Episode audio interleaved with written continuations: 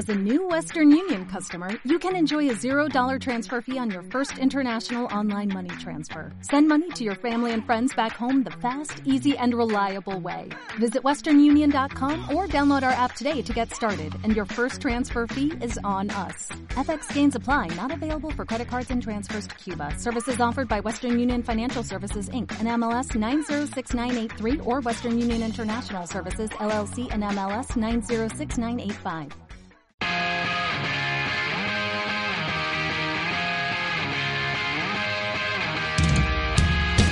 Aquí comienza el Maillot Semanal con Juan Clavijo.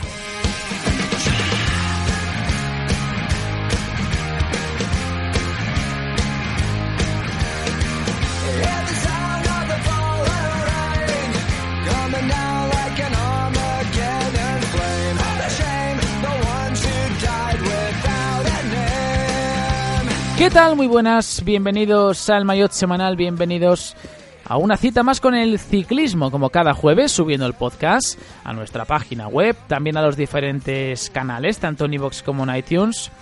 En una semana en la que Thibaut Pinot ya sabe lo que es ganar un monumento, y es que el francés se impuso en el pasado Giro de Lombardía del sábado tras una lucha incesante con Vincenzo Nibali, una lucha que por cierto se gestó a 50 kilómetros del final, concretamente en el temible Muro di Sormano. Ya en Chivillo, el francés lanzó un ataque que dilapidó las opciones de un tiburón de Mesina que acabó segundo. Dylan Tunes, por su parte, les acompañó en el podio final. Johnny Zaguirre y el vigente campeón del mundo, Alejandro Valverde, fueron los mejores españoles, sexto y undécimo respectivamente.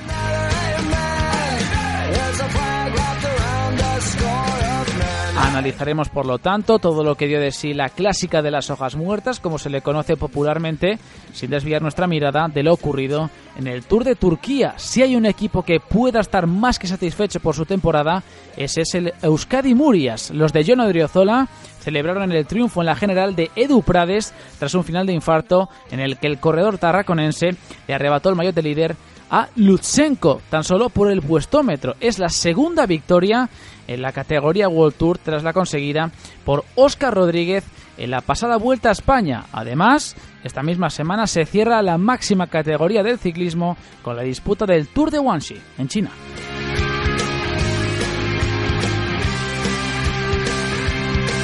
Y antes de acabar el programa repasaremos las noticias más destacadas y como siempre sondearemos el mercado en busca de los fichajes más recientes como el de Jonathan Narváez que se marcha a Sky o el adiós de Eduard Teuns del conjunto Sunweb. No obstante, os recordamos como hacemos cada semana que nos podéis seguir en nuestras diferentes redes sociales, en Twitter bajo el nombre de arroba bajo en Facebook, en Instagram. También os animamos a suscribiros a los canales de iVoox y de iTunes y a visitar a diario nuestra página web www.elmayot.es.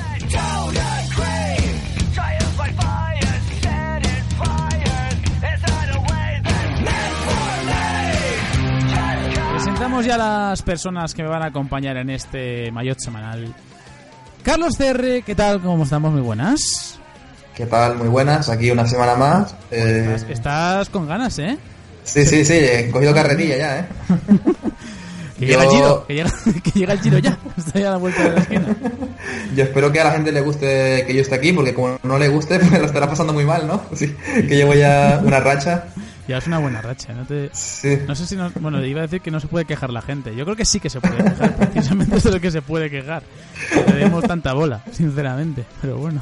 Bueno, bueno, bueno, pero bueno, ya van a tener dentro de poco descanso, así que nada, espero que también sea descanso de, de mi, de mi voz, de mi, de mi acento canario y nada. eh, aquí a, a terminar un poquito de cerrar la temporada y a comentar lo, lo poco que nos queda, ¿no? Oye, Thibaut Pinot, si te digo ese nombre, evidentemente se te va a la cabeza la Lombardía, va el sábado, pero si te hablo ya de lo que ha sido su temporada, ya a grandes rasgos, porque ya tendremos nuestros momentos, nuestros programas para poder hablar de las temporadas de cada uno, pero eh, ¿cómo ya lo catalogarías, lo que ha sido toda su campaña, toda su temporada con su victoria ahí en, en el último monumento del año? Sí, no, sin duda ha sido ya oficialmente, después de haber ganado un monumento, uno de los corredores del año. No olvidemos que se quedó casi sin. Se quedó a las puertas del podio en el Giro, ¿no? Si no fuera por aquel día terrible que tuvo, que tuvo, que tuvo que ser hasta evacuado en ambulancia. Eh, luego en la vuelta pues también se le vio muy bien, eh, ganando etapa y todo, así que eso también queda ahí para el recuerdo y para su palmarés. Y luego también ha terminado el año ganando Milan Turín, ganando Lombardía, ha estado muy bien.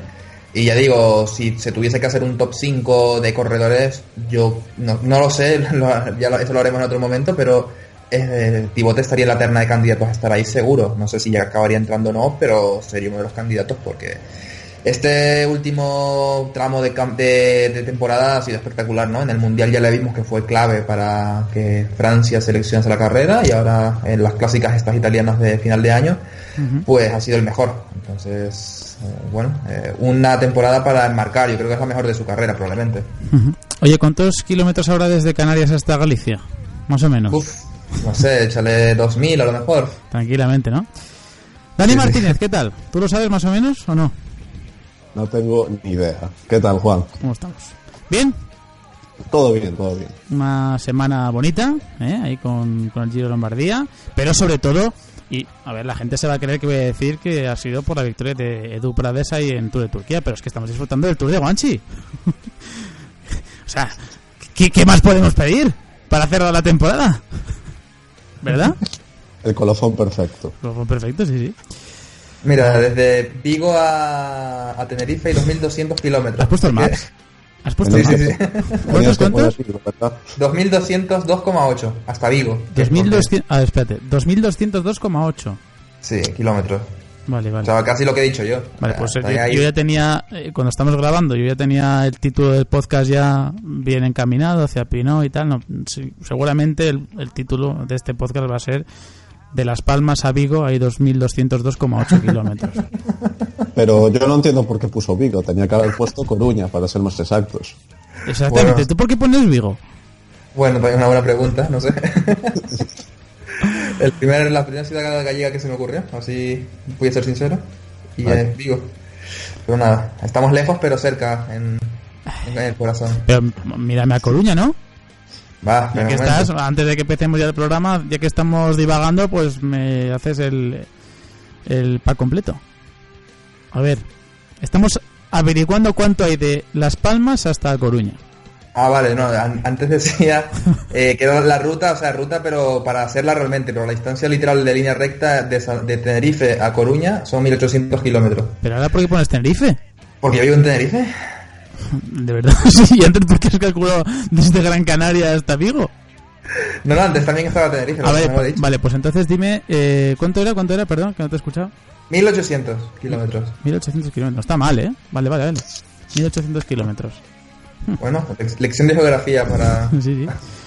Bueno, pues ya sabéis, le- lección de, de geografía para todos. Además de ciclismo, también ayudamos a la gente, ¿eh? que para eso estamos aquí, para no para adoctrinar, sino para enseñar, como debe ser. En fin, vamos a ponernos ya un poquito más serios. También nos colocamos, como siempre, de mono de trabajo. Les saluda Juan Martínez Clavijo y arrancamos ya con esta edición número 69 del Mayotte Semanal.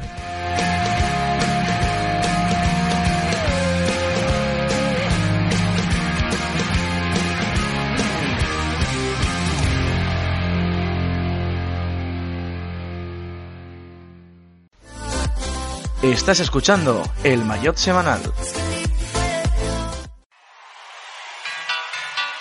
cose brutte ne avete sentite tante, ma credetemi, non avete ancora sentito questa. Maestro, manca la musica! Questa qui non è una canzone, è solo un mio momento di confusione che fa trick e track, trick fa tutti mangiano vegano ed io, io mi mangerei anche il cuscino pio, gnagna, trick track, trick track, trick track, trick track. Lui sull'iPhone che si guarda le serie, lei sullo step con i personal trainer.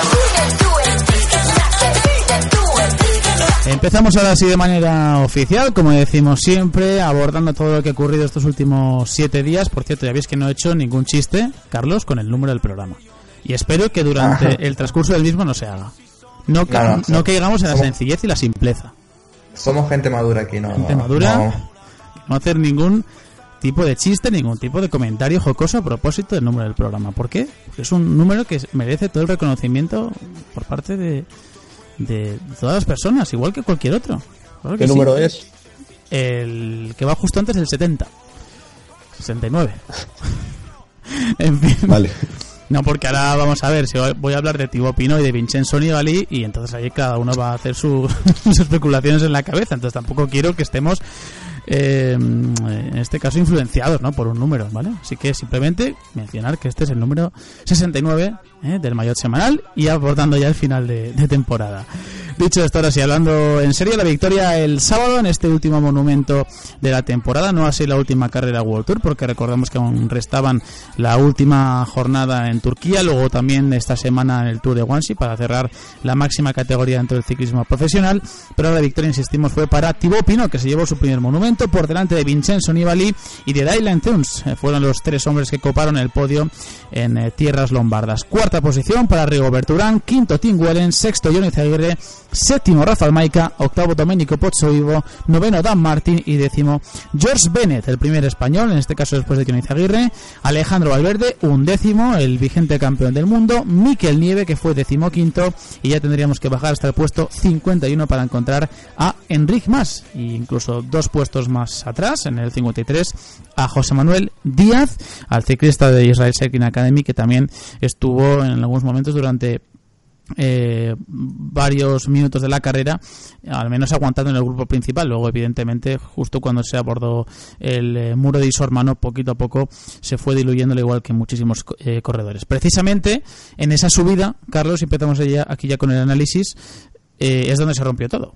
Es donde prácticamente se quebrantó la carrera, donde eclosionó por completo el pelotón. Se marcharon por delante Roglic, Bernal, Thibaut Pinot y Vincenzo Nibali. Mm, Al parecer, y yo creo que luego o se presagiaba ya, yo creo que durante el demarraje todo parecía indicar que tanto Thibaut Pinot y Vincenzo Nibali podían tener más piernas que Roglic y que Bernal. Así fue, efectivamente.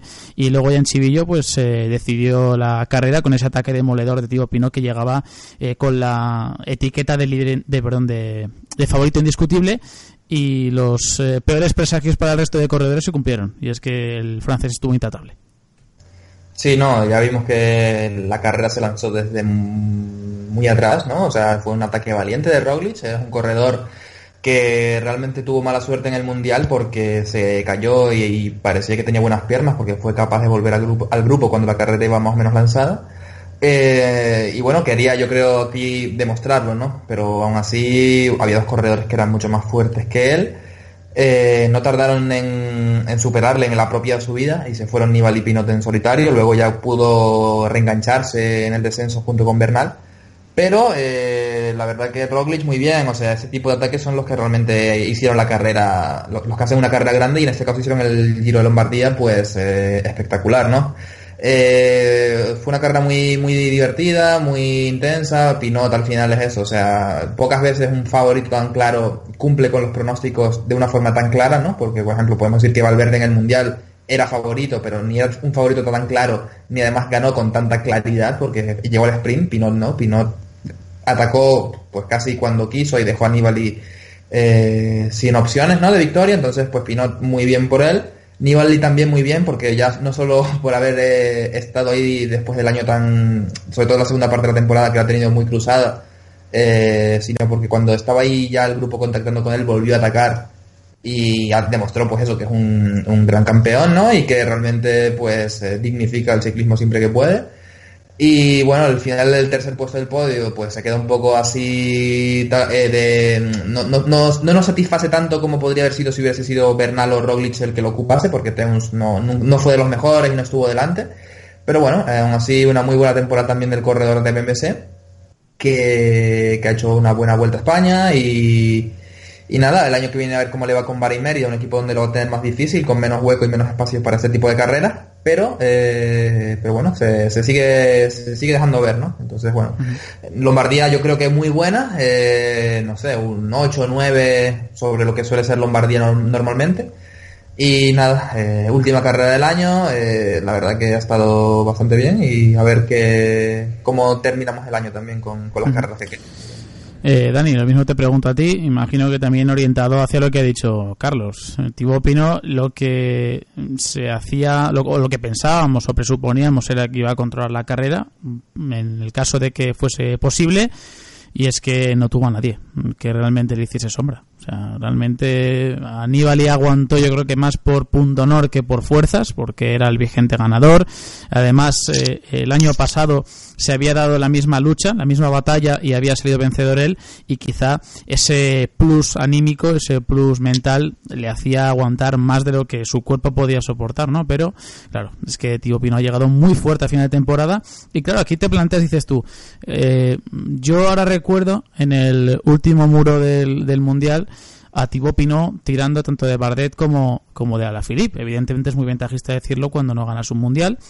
Pero claro, llegas con ese punto de forma, ganas a Milan Turín, ganas con esta suficiencia Lombardía, te planteas muchas cosas, ¿eh? Del planteamiento, en este caso, valga la redundancia, de, la selección francesa en el Mundial. Creo que es, insisto, muy oportuni- oportunista decirlo ahora y sensacionalista también, pero bueno, al menos te hace pensar, ¿no? Porque ha llegado en un punto de forma increíble, también lo hizo muy bien en la Vuelta a España, entonces es un ciclista que va corriendo, eh, va, y mejor dicho, va creciendo también poco a poco, es un corredor que ha sabido enfocar su carrera eh, probablemente a este tipo de, victorias, eh, victorias que suelen estar acompañadas de una exhibición y es una buena gestión al fin y al cabo de, de Pinot que parecía el corredor frustrado, el ciclista que iba a estar a la sombra de Bardet, pero fíjate, en los últimos años ha ido creciendo hasta el punto de ganar en las tres grandes. Sí, parecía un corredor orientado a ser el primer ganador del Tour de Francia francés después de hace un montón de años. Eh, finalmente no ha podido conseguir esas aspiraciones, le quedan años y puede conseguirlo, pero está consiguiendo un palmarés bastante interesante, eh, monumentos, etapa en las grandes vueltas, eh, y bueno, lo de Lombardía el otro día, eh, brillante, tanto por fuerza como por saber administrar la carrera de ir colaborando con, con sus compañeros en vez de irse ya solo a falta de muchos kilómetros. Me gustó mucho. Y tema mundial, aunque yo creo que Valverde lo hubiese ganado sí o sí. Es- Valverde me parecía que si tenía que atacar y sacarles 20 segundos a todos, lo hubiese hecho. O sea, tú no, Por crees, otra parte, tú no no, crees que hubiese cambiado, ¿no? El signo. no, no. Valverde, imposible. Eh, y tema Nibali, hay que destacar a Nibali porque después de lo del Tour, vas al Mundial que parecía hecho a medida para ti y no puedes estar bien porque no estaba bien. Llegar a Lombardía y, y dar una actuación destacable, dar espectáculo, dejarse ver, luego le pillan y vuelve a atacar para hacer un segundo puesto, me parece que hay que destacarlo. Y luego volver a, a alabar a, a esta carrera Lombardía que probablemente, eh, bueno, probablemente no. Probablemente sea el mejor monumento a día de hoy. ¿Tú crees? Por espectáculo sí, por nombre, historia, no. Pero te pon- a mí me dices pon- ponte otro monumento de este año y me veo Lombardía, mucho antes que Lieja, Milán San Remo. Tengo más dudas a lo mejor con, con las más clásicas de, de Flandes y, Ru- y Roubaix, pero, pero tremenda esta carrera. Hombre, yo sí que es cierto que, a ver, yo creo que el monumento que más esperamos todos es, es Roubaix. O sea, Milán San Remo, digamos que es un, un buen aperitivo, no deja de ser un, un gran monumento, una carrera que, y aquí podemos también empezar el debate que también iniciamos la semana pasada, ¿no? De un poco cuál sería nuestro top 5, digamos, de, de monumentos, cuáles son las carreras que a nuestro juicio, aunque sonemos redundantes, porque la gente nos ha dejado también sus comentarios en en iVoox, también en, en Twitter. Es más, por cierto, no tengo por aquí delante la cuenta, ahora enseguida la, la voy a encontrar en, en- en Twitter, de un mensaje que nos llegó de, creo que era Locos del Ciclismo, creo, que nos llegó ahí bastante peculiar. Pero bueno, que agradecemos muchísimo también, aprovecho ahora para decir que el apoyo está siendo muy, muy gratificante, muy bueno, a pesar de la época en la del año que estamos, mm, sigue habiendo muchas descargas, mucha gente que nos está secundando y eso siempre es de agradecer. ¿eh? Y además con comentarios, insistimos, donde nos habéis dejado vuestro ranking particular, diciendo algunos que bueno, pues que no compararíais una, un monumento con otro, que no son, o son imposibles de comparar, dando vuestra, vuestra parecer, vuestras opiniones, que al fin y al cabo son tan válidas como cualquier otra. ¿eh? O sea, aquí ninguno somos más que nadie y aquí estamos a, a vuestro nivel y simplemente pues planteándonos y planteándoos también a vosotros mm, posibilidades ¿no? de debate y de que Carlos al final pues nos dejen sus comentarios ¿no? por ejemplo el de Arnaud Payet que decía que su ranking en este caso sería Roubaix, Flandes, Lieja, Lombardía, San Remo eso es su, el gusto ¿no? lo que lo que a él le parece que es el ranking eh, de monumentos pero que dice que no se cree o que no quiere en este caso que se puedan compar- eh, comparar ¿no? en, en importancia. Quiero decir que él hace su, su, su ranking a propósito de lo que él piensa, pero que en cuanto a importancia él no se moja. Bueno, eh, insisto, son opiniones eh, para todos los gustos. Sí, no, y bueno, nosotros como, como bien dice, siempre agradecemos que la gente nos, nos deje sus comentarios porque los leemos y bueno, intentamos también comentarles un poco de lo que es el programa. Y, y nada, en, en el- la pregunta que en cuestión, a ver, eh, yo creo que, que realmente, si es para hablar de, de la temporada, que creo que es lo primero que podemos acometer y ya luego lo otro es un poco más trascendental, por así decirlo, eh, para mí claramente la mejor ha sido eh, Rubé. Luego en segundo lugar pondría... eh, O sea, estamos hablando de esta temporada. Sí, 2018. Vale. Sí, la mejor para mí Rubé con ese desenlace Sagan Villiers, eh, que fue bastante el ataque de Sagan desde lejísimos, la persecución, yo creo que estuvo muy bien.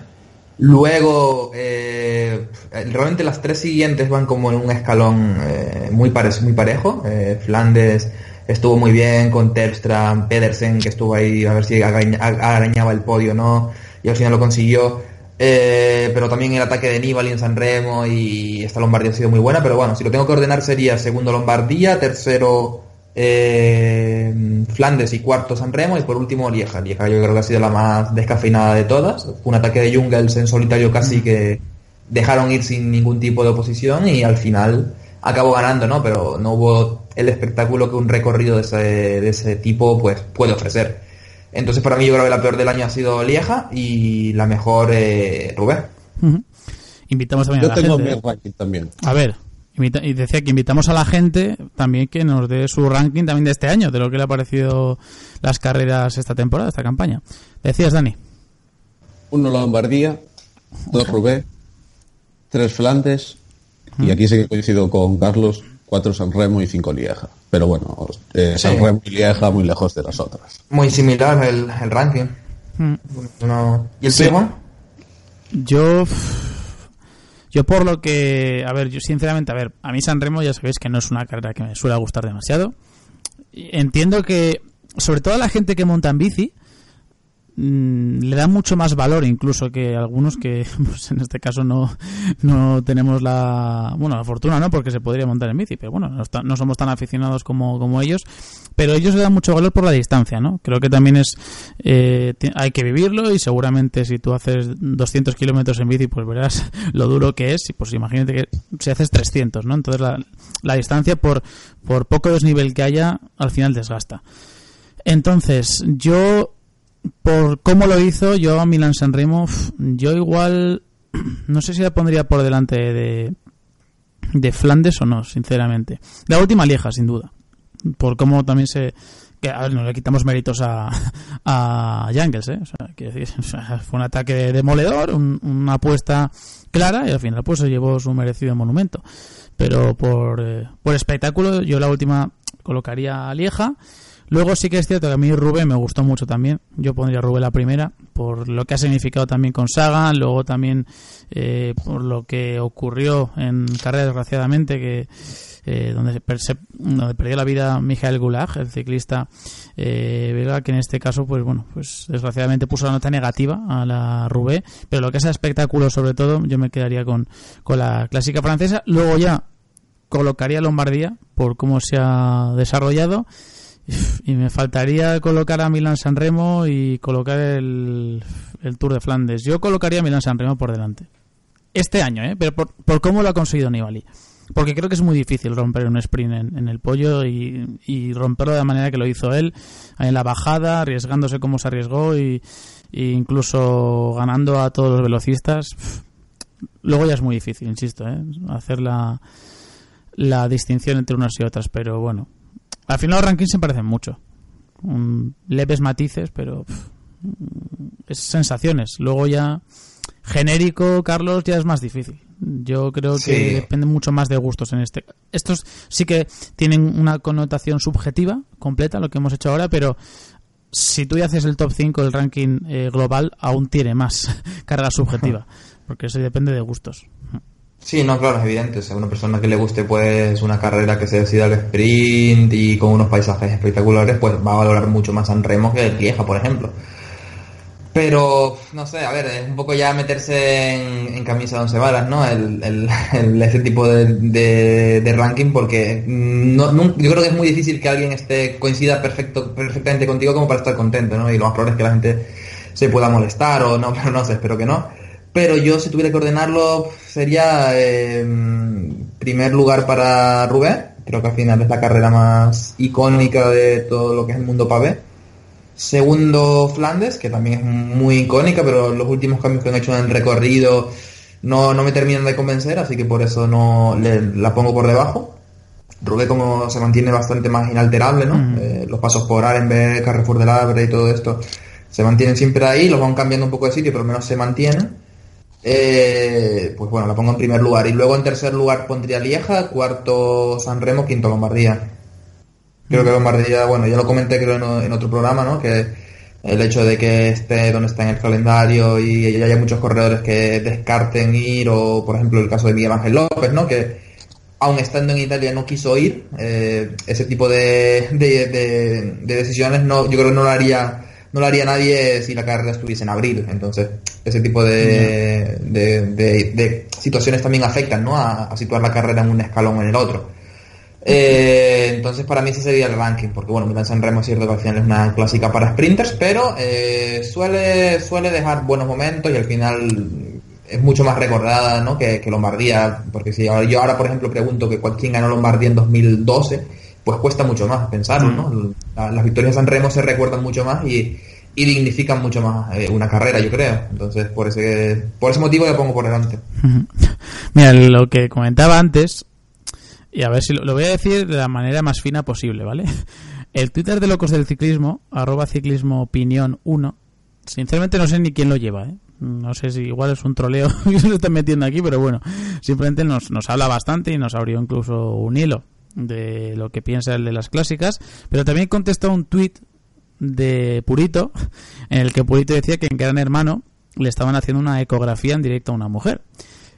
Y Locos de Ciclismo le respondía de esta manera. Descárgate iVox y bájate los podcasts de El Mayot y también de La Cola del Pelotón, que son los compañeros también que, que tienen ahí el podcast en en iVox. y dice que cualquier... No, no lo dice así, pero cualquier gas flatulento que salga por un orificio determinado de tu cuerpo, tirado por los integrantes de estos podcasts, vale más que toda la basura que sale en Telecinco. Simplemente para, para que la gente sepa los comentarios Bueno. que nos llegan. Hay de todo, ¿eh? Hay de todo, porque pero este me hizo especial, especial bonito. gracia. Es bonito. Es bonito. Es bonito. Yo, yo, no estoy en, yo no estoy en contra, o sea, realmente en las formas a lo mejor no, que, tam- que también me las aplaudo, pero en el fondo eh, yo creo que no se le puede quitar ni una coma. Y luego también, eh, mira, a ver si encuentro aquí, mira, el hilo que nos dejó. Él le ponía quinta a la Lieja, cuarta Milán San Remo, tercera Lombardía, segundo Tour de Flandes y primero Paris Roubaix. Un poco también. Lo bueno, que he dicho yo, sí. sí, más o menos. Tú Lombardía ponías la ponías la quinta, pero claro, es que también depende de. Ah, pero ese es el, el ranking. eh, Es el global, es el global. Ah, el global, ah, vale, Sí, vale, creo, vale. creo. No, en sí, además lo especifica, dice que pone su opinión no sobre este año, sino en general. Y ha abierto un hilo y todo, dando sus explicaciones, su, su justificación, oye. que al final, insisto, que, que agradecemos mucho que nos dejéis vuestros comentarios porque además los leemos, los solemos comentar también en nuestro, en nuestro WhatsApp, en nuestro grupo.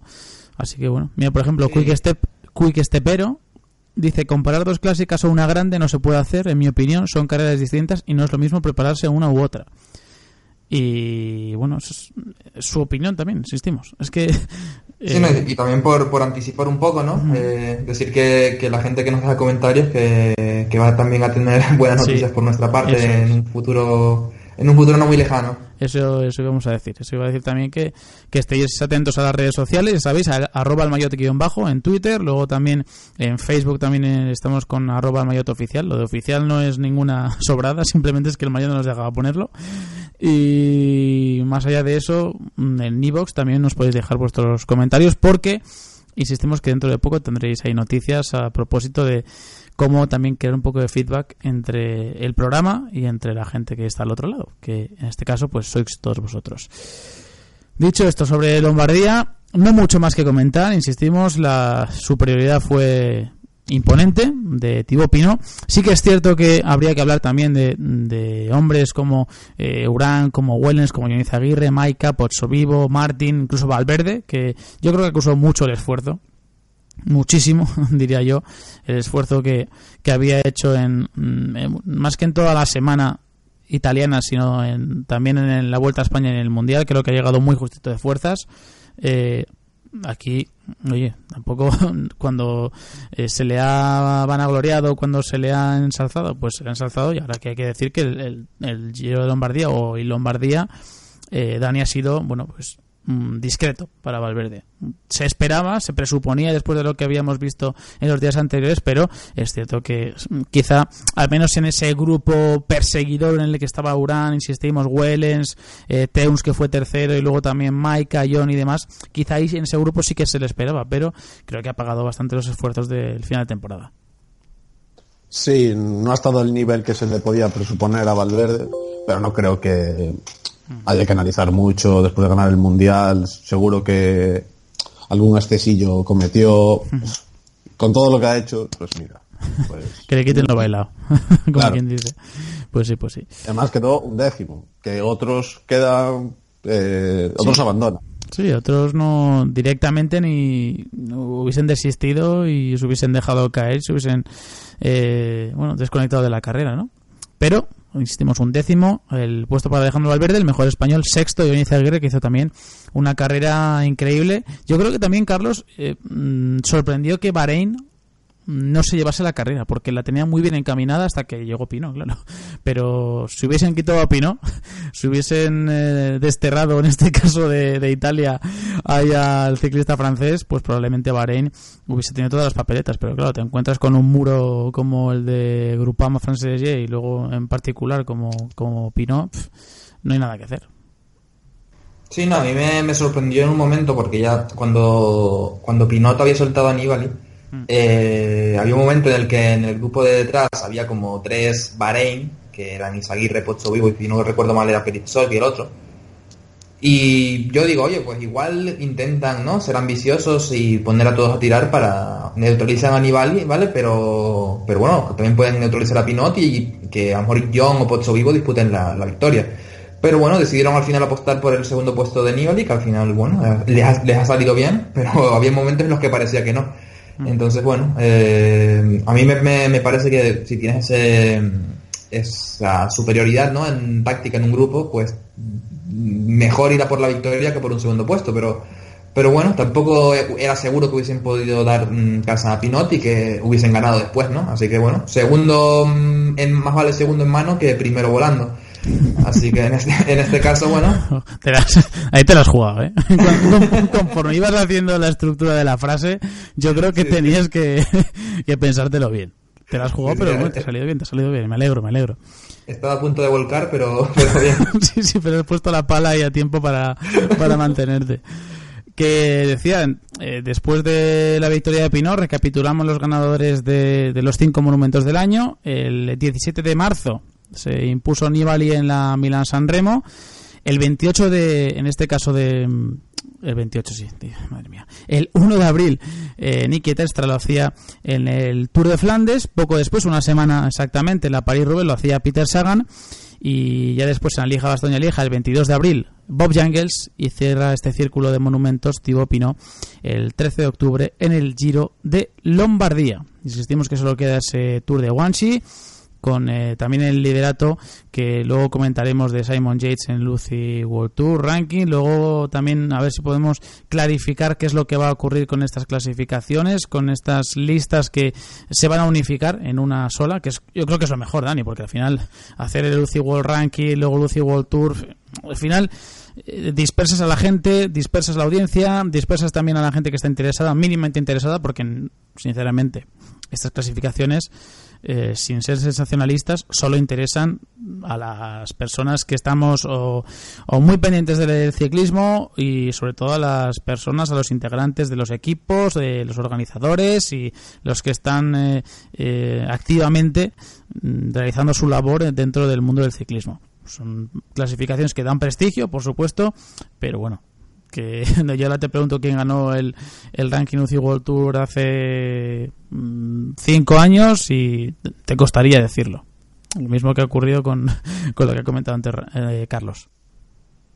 Eh, Sí, sí, si ya es una clasificación que de por sí no tiene mucho valor, pues si por encima lo complicas y sacas siete clasificaciones, pues la gente acaba de decir, pero bueno, a ver, eh, nos aclaramos. Eh, no, por así decirlo claramente, a mí, me da igual este ranking. O sea, al fin y al cabo, y ya está. Por eso, o sea, por ejemplo, Valverde se ha llevado el, el- lo que es el, el ranking. mm, a ver, a ver cómo lo explico, porque es lo complicado es esto. Lo complicado es explicarlo, ¿no? Pero lo que es la clasificación UCI mundial, el UCI World Ranking, se la ha llevado Alejandro Valverde. Si no me equivoco y me fallan los cálculos, el que se ha llevado el UCI World Tour ha sido Simon Yates. Entonces, no encuentro la relación entre ambos. Sí que es cierto que al final Valverde también está muy arriba en el UCI World Tour, pero eh, imagino nos premian eh, las eh, carreras de mm, todas las categorías, que cada una dará más puntos que otra, y en el UCI World Tour, pues eh, solo puntúan las carreras que están incluidas en ese calendario. Pero bueno, digo, es que es, es que es complicado eh, extraer alguna conclusión de este tipo de clasificaciones y yo creo que ahí la UCI debería también meter la mano y decir, vamos a ver, vamos a hacer una clasificación que sea atractiva. Que sea una clasificación que digas, a ver, no vamos a ahora a ser pioneros de nada, sabemos que estas clasificaciones no interesan demasiado a la gente, pero bueno, que al menos tengan cierta cierta amiga, ¿no? Y bueno, esas propuestas que se han hecho con la- el trofeo o la copa que se puede incluso eh, plantear, ¿no? Eh, simplemente realizada a base de clásicas eh, o el campeonato que solo está integrado por carreras por etapas. Bueno, hay multitud de, de propuestas que están encima de la mesa y que vamos a ver si cogen forma. Carlos, porque bueno, ya te digo que una, una copa, por ejemplo, donde estén integradas eh, 14, 15 clásicas, pues oye, igual a un equipo le puede interesar, e incluso a la gente, a la audiencia, que es al fin y al cabo lo que tiene que buscar el ciclismo, ganar adeptos. Oye, ¿por qué no? O sea, a mí, por ejemplo, una copa o un torneo donde están integradas eh, X clásicas y cada clásica, además de puntos dentro del World Tour, eh, aporte también puntos dentro de una clasificación general independiente que, ade- que luego te pueda otorgar un trofeo, bueno, es un aliciente más y diferente, porque ahora mismo Sí, no lo hay. pero al final este tipo de, de cuestiones dependen más de, de cómo se realiza el marketing Sí. para, para, para hacerlo bonito que realmente lo que es lo que consista. Porque, por ejemplo, vemos en fútbol, ¿no? Que si balón de oro, que si todos este- estos trofeos, que realmente, eh, si lo piensas bien, tampoco aportan mucho a lo que es el deporte, ¿no? O sea, es un, un trofeo que se decide después de lo- la temporada y aún así todo el mundo está expectante. Más o menos pasa lo mismo con, con los premios de MVP en, en la NBA o en, ¿no? en ACB también. Eh, sin embargo, en ciclismo ha costado que algo de ese tipo enganche. También es verdad porque yo creo que no se molestan lo más mínimo en hacer algo atractivo, ¿no? Yo creo que si hubiese algo, a lo mejor algún mayor distintivo o, o algo por el estilo, ¿no? Algo que realmente, pues, pudiese verse claramente y verse representada la persona que lo ha ganado y un poco más de seguimiento para ver, pues, quién lo lleva, quién no lo lleva. Yo creo que eso sí podría ayudar. O sea, realmente luego lo que se haga, eh, también es verdad que siempre están, están ahí las ideas de la Copa de España, la Copa de Francia, la Copa de Italia, que hay algunas que se hacen, otras que no, pero realmente al final el seguimiento es mínimo, porque una vez se ha hecho la idea, luego no se sabe cómo venderla bien. Así que yo creo que, por ejemplo, eso se podría ser un pequeño maillot distintivo o que a medida que alguien, a medida que alguien va superando a otro, pues lleve ese maillot uno en vez de otro y se vaya cambiando constantemente el que lo lleva y, bueno, eh, no sé, algo más eh, vendible, ¿no? De cara al Sí. espectador que realmente diga, bueno, pues mira, esta carrera es importante porque determina quién lleva un maillot o quién lleva otro. Claro. Es que, a tenor de lo que hemos comentado de, de la posibilidad de que naciese unas series o digamos un circuito donde hubiese un mayor distintivo que podría ser una buena opción, ¿no? Como ha comentado ahora Carlos, ya se comentó en esa reforma eh, cuando se reunieron el comité directivo de la Unión Ciclista Internacional con el Consejo de Ciclismo Profesional, o ciclistas profesionales, eh, ya se acordó, digamos, o ya se aprobó esas series, UCI Classic Series, son las series de clásicas de la UCI, que a priori iban a tener, además de los cinco monumentos, otros 15, ve- 15 eventos de nivel superior. O unas 20 pruebas que iban a generar una clasificación que en este caso pues coronaría el ganador de la UCI Classic Series. Bueno, mm, si tú luego dentro de esa carrera lo vendes bien y tienes a una persona o a un ciclista que, como dice Carlos, tenga un mayor distintivo y que comercialmente sea viable, oye, para mí sería atractivo, o sea, de verdad, o sea, un, ves al campeón del mundo en, yo qué sé, en Paris-Roubaix y de repente ves un maillot, yo qué sé, de cualquier color, un maillot morado o un maillot verde en el que mm, se, bueno, mm, se reconoce al líder de lo que es el- las series mundiales de, de clásicas. Bueno, es un aliciente más. Igual que ocurre en el Tour de Francia, que tiene estos distinti- distintivos, oye, que a lo largo de la temporada, pues tener también clasificaciones que puedan resultar un atractivo para, para los equipos y también para la audiencia. Porque es una manera también de mantener la relación entre eventos, que eso hay veces que, que le cuesta a, a la UCI, sobre todo en jornadas de verano, cuando llegan mm, las clásicas, por ejemplo, de Hamburgo, llega a Montreal, llega a Quebec, que es cierto que coincide con la vuelta, eh, pero o Big Tour o Tour de Polonia son carreras que les falta ese impulso mediático y quizá con ayuditas de este tipo, oye, pues podrían podrían suscitar un poquito más de interés dentro de la audiencia. Pero bueno, son debates de final de temporada. que esto habrá muchos, ¿eh? Habrá muchos todavía. Eh, bueno, muchos no porque quedan directamente dos programas, eh, hay que decirlo ya de antemano, que quedan dos programas antes del parón. Ya comentaremos eh, más adelante qué es lo que vamos a hacer, cómo lo tenemos planteado todo y no os preocupéis porque vais a tener ciclismo pronto. No, no nos vamos demasiado, no vamos a descansar demasiado tiempo, pero vais a tener buen ciclismo y además eh, con energías renovadas porque ha sido un año muy positivo para todos, tanto para los que nos escuchan como para los que producimos el podcast. Por lo tanto, como he dicho antes, gracias de antemano porque es eh, de agradecer, ¿eh? de verdad, el, el apoyo que nos estáis dando. Eh, ¿Algo más de Lombardía? Yo creo que no, ¿no? Carlos, Dani, creo que ya está todo dicho sobre, sobre Sí, Lombardía. no, por mi parte realmente nada, eso, es decir que ha sido una muy buena carrera, una buena semana en Italia y, y bueno, eh, mientras se mantenga este nivel en las carreras de final de año, yo creo que es bueno para el ciclismo porque antes es cierto que era un poco más eh, pierde paga, ¿no? Entre italianos este tipo de carreras. Ahora muchos más ciclistas de otros países y están, aunque no son carreras World Tour, eh, quitando Lombardía obviamente, están yendo y están yendo a disputarlas, entonces bueno, eso siempre es bueno para el ciclismo, así que que siga así. Incluso que alguna, por ejemplo, que Milan Turín pudiese ser World Tour también, porque yo creo que ese tipo de carreras pues necesitan crecer y ya que hay carreras como el Tour de Guanxi, que luego comentaremos que son World Tour, o la, la, clásica esta que se hace en, en Londres también, que no tiene mucho prestigio, pero es World Tour, pues ¿por qué no la Milan Turín? ¿no?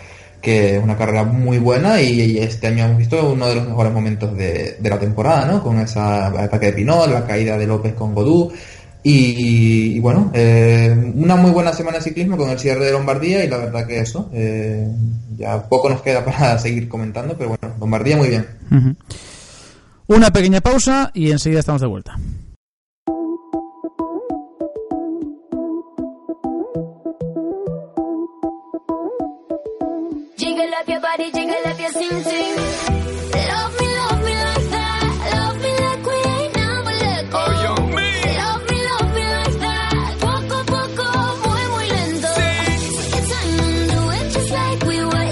Estás escuchando El Maillot Semanal con Juan Clavijo.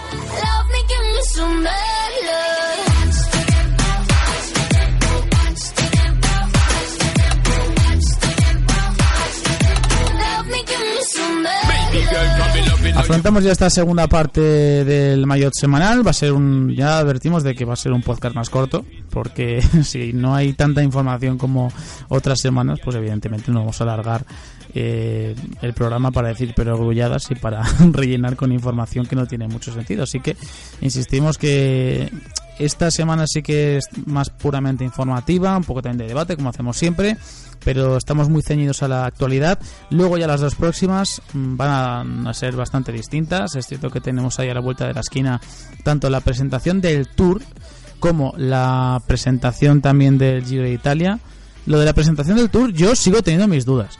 Porque sí que es cierto que nos emplazan para el 25 de octubre, para dentro de una semana, pero no sé para qué.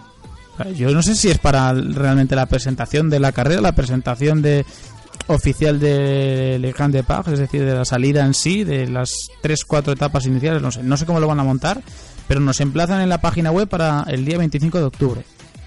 Insisto que no sé para qué exactamente. Por lo tanto, mm, yo de momento esa bala me la guardo, pero lo que sí que es seguro es que el 31 de octubre eh, se producirá o se llevará a cabo la presentación del Giro 2019 el miércoles 31 y el día 1 nosotros haremos el último programa de la temporada analizando el Giro y haciendo otras cosas, planteando otras cosas que ya iremos anunciando por redes sociales y que a la gente yo creo que le va a gustar mucho. Eh, lo que comentábamos, eh, vamos ya a pasar al siguiente bloque, que en este caso está centrado en lo que ha ocurrido paralelamente al- a esta semana italiana, lo que eh, pasó en, el, en Lombardía, y es que, mm, bueno, en el preciso instante en el que Thibaut Pinot celebraba el triunfo en el Giro de Lombardía, es que diga Giro de Lombardía, pero ya es una cuestión de hábitos, no ese mismo día, pero pocas horas antes, mm, había un señor llamado Edu Prades que en Turquía, bueno, pues sabía que tenía una difícil papeleta para el día siguiente, para el domingo, que era eh, ganarle la tostada, o comerle la tostada en este caso, a un hombre tan eh, rápido, tan aguerrido como Alexei Lutsenko. También Nathan Haas, también estaba Diego Luis metido en la pelea. Y en la última etapa del Tour de Turquía, una carrera World Tour, hay que recordarlo, en Estambul, en, yo creo que en el escenario perfecto, Edu Prades eh, sprintó para acabar segundo, para llevarse la bonificación. Es cierto que quizá también un poco condicionado el sprint por la caída que hubo a falta de unos 300-400 metros, pero ese, ese derroche de energía, ese derroche también de, de poderío, le valió Carlos al ciclista de Murias para llevarse la primera vuelta por etapas World Tour para el equipo vasco. No así su primera victoria, porque ya había conseguido su segun, su primer triunfo en la Vuelta a España, en una eh, prueba de categoría World Tour, como es, insisto, la, la Vuelta a España, con eh, merced a el gran trabajo de Oscar Rodríguez en la Camperona. Pero Edu Prades yo creo que ha clausurado de manera espectacular una temporada, una campaña histórica para el ciclismo vasco en particular y para el ciclismo español en general. Sí, sin duda. O sea, es cierto que el Tour de Turquía no tiene, no tenía grandes, grandes nombres, ¿no? En los que estuvieran disputando la carrera, pero como has comentado, Lutsenko, Ulisi, eh, Nathan Haas, Nicolas Roche, o sea, había corredores de mucho nivel y, y tiene muchísimo mérito lo que ha conseguido Duprades. O sea, eh, que un equipo que acaba de ascender este año, porque no es por ejemplo como el Israel Cycling Academy, ¿no? Que prácticamente nace este año, es un equipo que venía de la tercera división que sube a segunda división manteniendo a muchos de los corredores que habían estado en, la tercera división. Eh, que el primer año que participa en carreras ya World Tour invitado eh, gane una es algo espectacular. No solo eso, ya también como comentas lo de Oscar Rodríguez, ¿no? Y ganar la vuelta en su primera vuelta a España es espectacular, pero lo de Edu Prades ha sido tremendo. Ha ganado en Tour de Noruega también, a Wasson Hagen, quedó segundo en Yorkshire. Eh, ha sido un año increíble y no sé si eso va a suponer que se lo lleven ya a, una- a un equipo World Tour, porque todavía, si no estoy equivocado, no ha renovado contrato, no tiene contrato para 2019 y es un caramelo muy goloso para otros equipos World Tour que necesitan un corredor de, ese estilo. A mí me gustaría que se quedase en Euskadi Murias porque es la cabeza visible del proyecto no a nivel deportivo y realmente eh, es el que consigue los resultados y el que y el que realmente tiene la, la experiencia ya para, para que el equipo tenga esta presencia, esta visibilidad. Eh, le ha costado mucho también llegar hasta aquí a Duprades porque no olvidemos que ha estado hasta por Japón compitiendo eh, y ya por fin parece que ha encontrado su sitio en el profesionalismo y, nosotros que nos alegramos mucho porque es un ciclista pues que realmente lo vale, ¿no? Eh, ya digo, o sea, en la vuelta es verdad que también tuvo momentos de, de- de lucidez con ese cuarto puesto en la etapa que gana, si no recuerdo mal, eh, Galopán, ¿no? Que, que quedó cuarto en el sprint por detrás de Sagan y Valverde.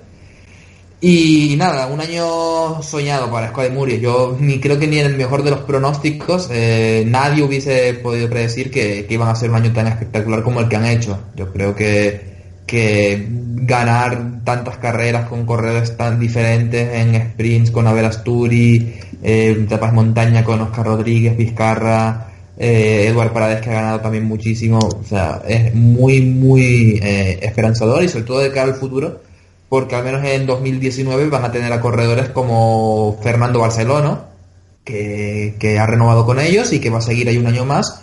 Y no olvidemos que ganó una etapa en el Tour del Porvenir, que ha estado también muy presente en carreras de, de sub-23.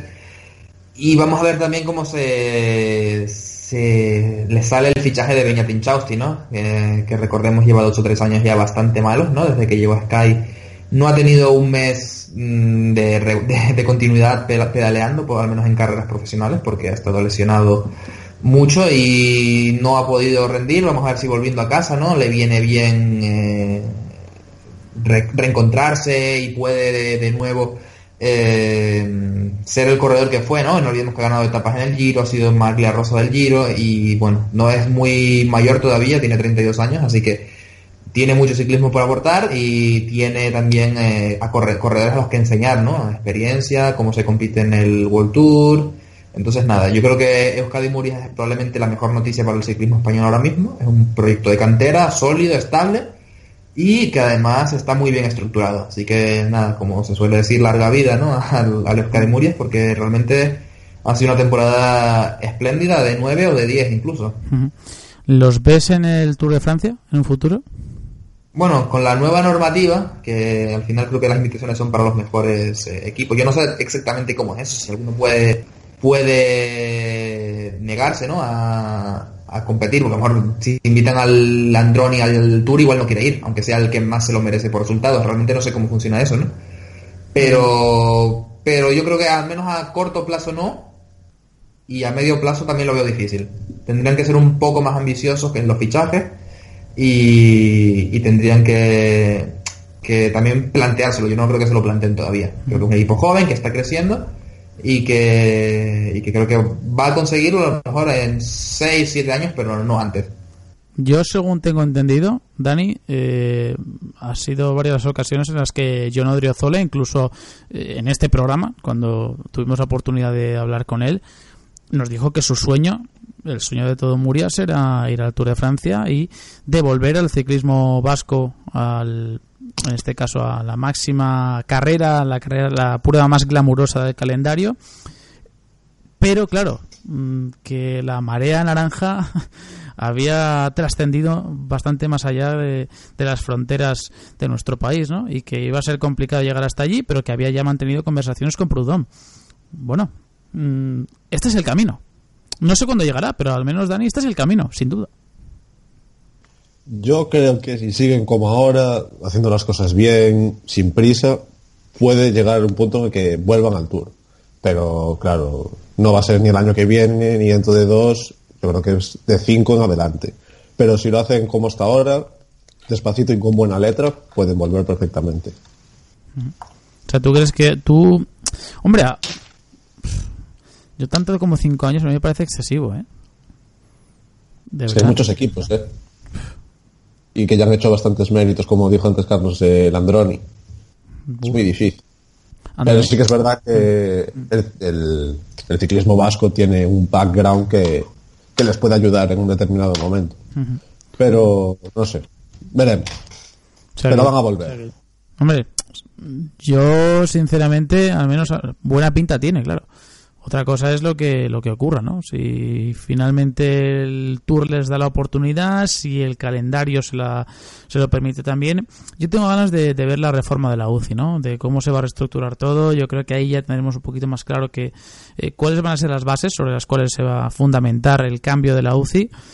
No se van a apreciar exactamente en 2019, yo creo que en 2020 sí que se va a apreciar mucho más, pero bueno, son cambios que al menos tienen buena pinta y que de algún modo sí que no sé si aseguran la visibilidad, la visibilidad, bueno, visibilidad también, ¿no? Pero la viabilidad, mejor dicho, de, de un proyecto. Por ejemplo, a, un proyecto como, como Aqua Blue, me hubiese gustado ver cómo se hubiese desenvuelto con una situación como esta. En caso de que se hubiese implantado en la reforma que tenía estipulada la UCI para los próximos años. Porque tú, por ejemplo, que guardas esa relación también con, con Aquablue de, de cariño, en este caso Carlos, insisto, creo que eh, equipos como, como United Healthcare o como en este caso Aquablue, que tiene una estructura muy sólida y muy fuerte, con buenos corredores, mm, quizá le hubiese beneficiado, tanto deportiva como económicamente. Eso- Sí, pero también si lo piensas, eh, con un sistema como ese, eh, Euskadi Murias no hubiera podido ir a la vuelta este año, porque era un equipo nuevo y no tendría ningún tipo de, de puntos o como lo vayan a medir, ¿no? Entonces, bueno, es un poco complicado porque ya es lo que comento. Yo no sé cómo va a ser exactamente, pero si, por ejemplo, es eh, los más los que más puntos tengan son los que son invitados, a lo mejor hay equipos a los que no les interesa ir. Y va a haber equipos que siempre van a estar en la cola. Entonces, es complicado. Yo realmente quiero ver cómo lo llevan a cabo porque hay muchas lagunas, al menos tal y como lo han dicho, eh, las primeras noticias que hemos tenido. Pero, pero es eso. Yo creo que es cierto que el problema no es tanto por los equipos que van ahora. Yo no he visto en las últimas tres vueltas, tres grandes vueltas, o perdón, los últimos tres años, las grandes vueltas, no he visto eh, equipos que hayan hecho el ridículo, que hayan sido comparsas, ¿no? Que hayan ido ahí a pasearse. Yo no lo he visto, equipos invitados. Entonces realmente creo que la, la decisión tendría que ir más por el hecho de, de- de- de aumentar más eh, el número de invitados, no por eh, hacer que vayan los mejores. Porque igual los mejores van, pero con equipos que no son nada competitivos. Sin embargo, eh, si va el Euskadi Murias, el Euskadi Murias va, va a llevar a lo mejor que tiene. Entonces, a mí me parece que el sistema de ahora estaba bien, pero aumentando a dos equipos más por invita por, por gran vuelta y ya está. No tendría, que, no, no tendría que haber ninguna modificación más porque realmente, bueno, y ya digo, eh, equipos como Aqua, que me comentas o Manzana Postobón, si hubiera seis invitaciones para la vuelta en vez de cuatro, estoy seguro que hubieran ido. Así que por esa parte se hubiera solucionado también el problema. Pero no sé, ya, ya iremos viendo cuando sepamos más y ya podremos comentar con un poco más de, de fundamento y conocimiento. Claro, y luego la temporada también de Murias, y volviendo y retomando el tema, también te hace mirar hacia los otros extremos, ¿no? Entre lo que ha ocurrido en la temporada de Burgos y cómo se ha desenvuelto la de Caja Rural. Es que les ha comido la tostada a los dos, ¿eh? Pero además con mucha suficiencia. Claro, cuando un equipo que da el salto continental profesional eh, tiene incluso más victorias que tú, porque al final Caja Rural creo que es un equipo que mm, en, primer- en primera instancia todos pensábamos que iba a sumar por lo menos más victorias y de mayor nivel que, Murias, pero solo cinco en lo que llevamos de temporada. Y no tiene visos de que, de que vaya a crecer demasiado, porque ya te digo que estamos al final de, de curso.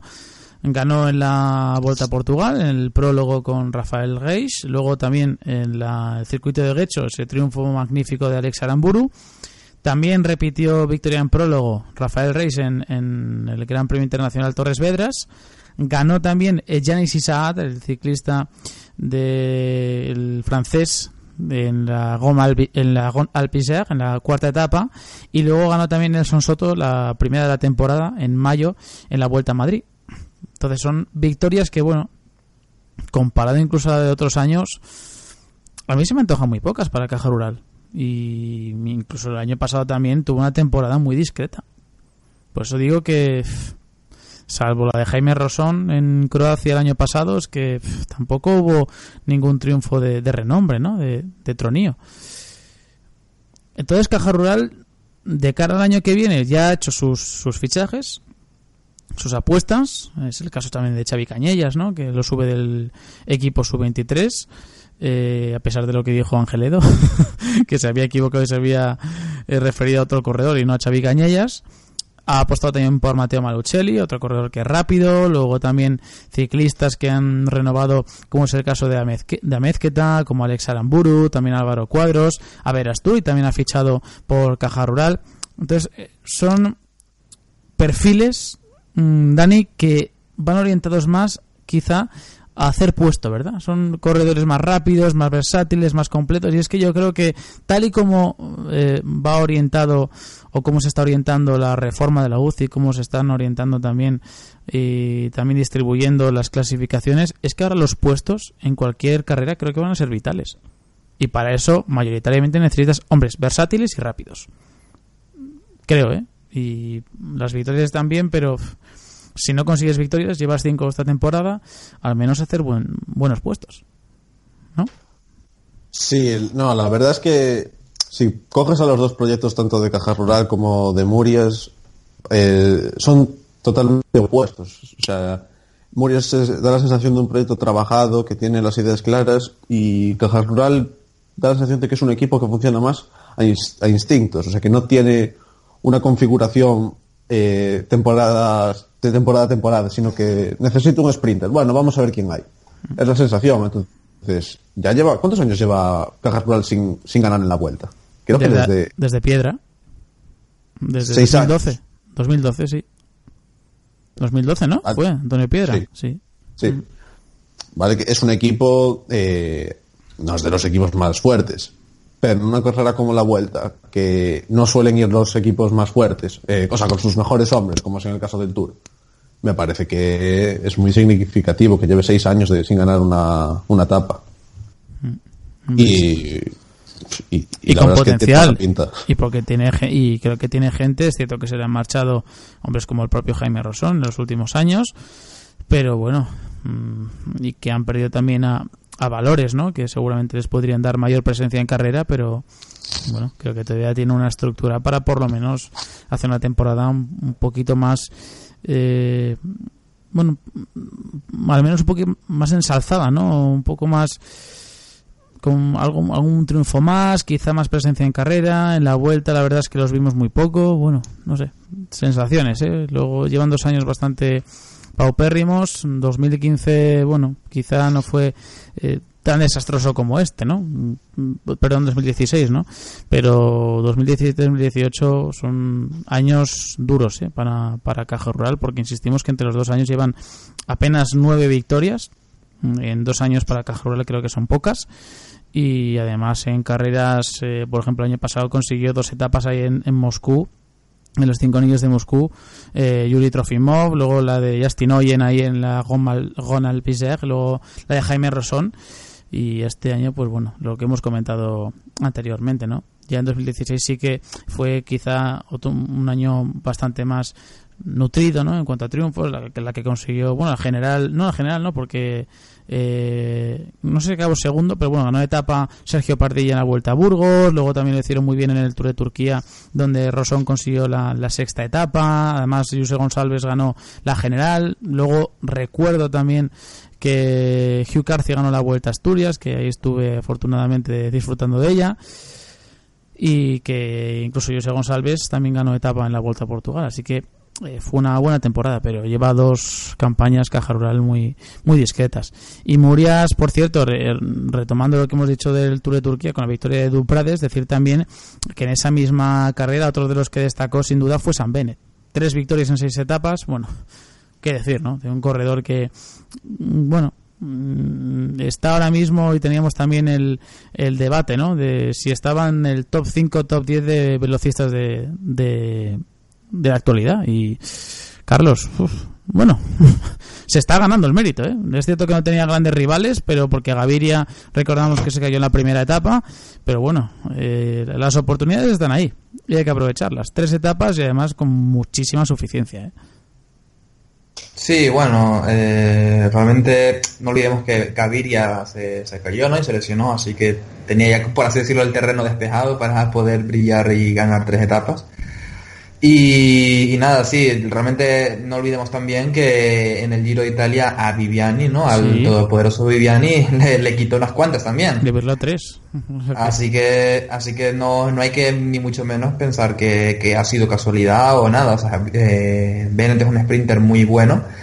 Top 5 actual, uf, eh, complicado, ¿no? Gaviria, Gruenewegen, Sagan, Viviani ya son 4. metes a Demar ya son 5, ¿no? Mm. Sí. Pero bueno, igual el sexto, porque Cavendish y Greipel yo creo que ahora mismo están por detrás. Kittel también, aunque realmente en estado de forma, o sea, en el, su pico de forma no, pero ahora mismo sí. Colbrelli, no sé, es complicado, pero sí, yo creo que entre los, entre los 10 primeros seguro que sí. Sí. Yo creo que más o menos eso, entre los del top 10, luego ya que cada uno lo, lo, con- lo coloque como, como conveniente, pero yo creo que hoy en día San Bennett es de los 10 mejores sprinters, ¿eh? sin duda, de, del mundo, básicamente por los resultados, que viene a ganar tres etapas en el Giro, e insistimos que es difícil meterlo ahí entre Groenewegen, lo que dice Sagan, Viviani, gente como Gaviria, bueno, pero por méritos sí que es cierto que este año podría incluso meterse entre los cinco primeros, ¿eh? habría que, que analizarlo minuciosamente, pero por méritos es cierto que se ha ganado esa posibilidad.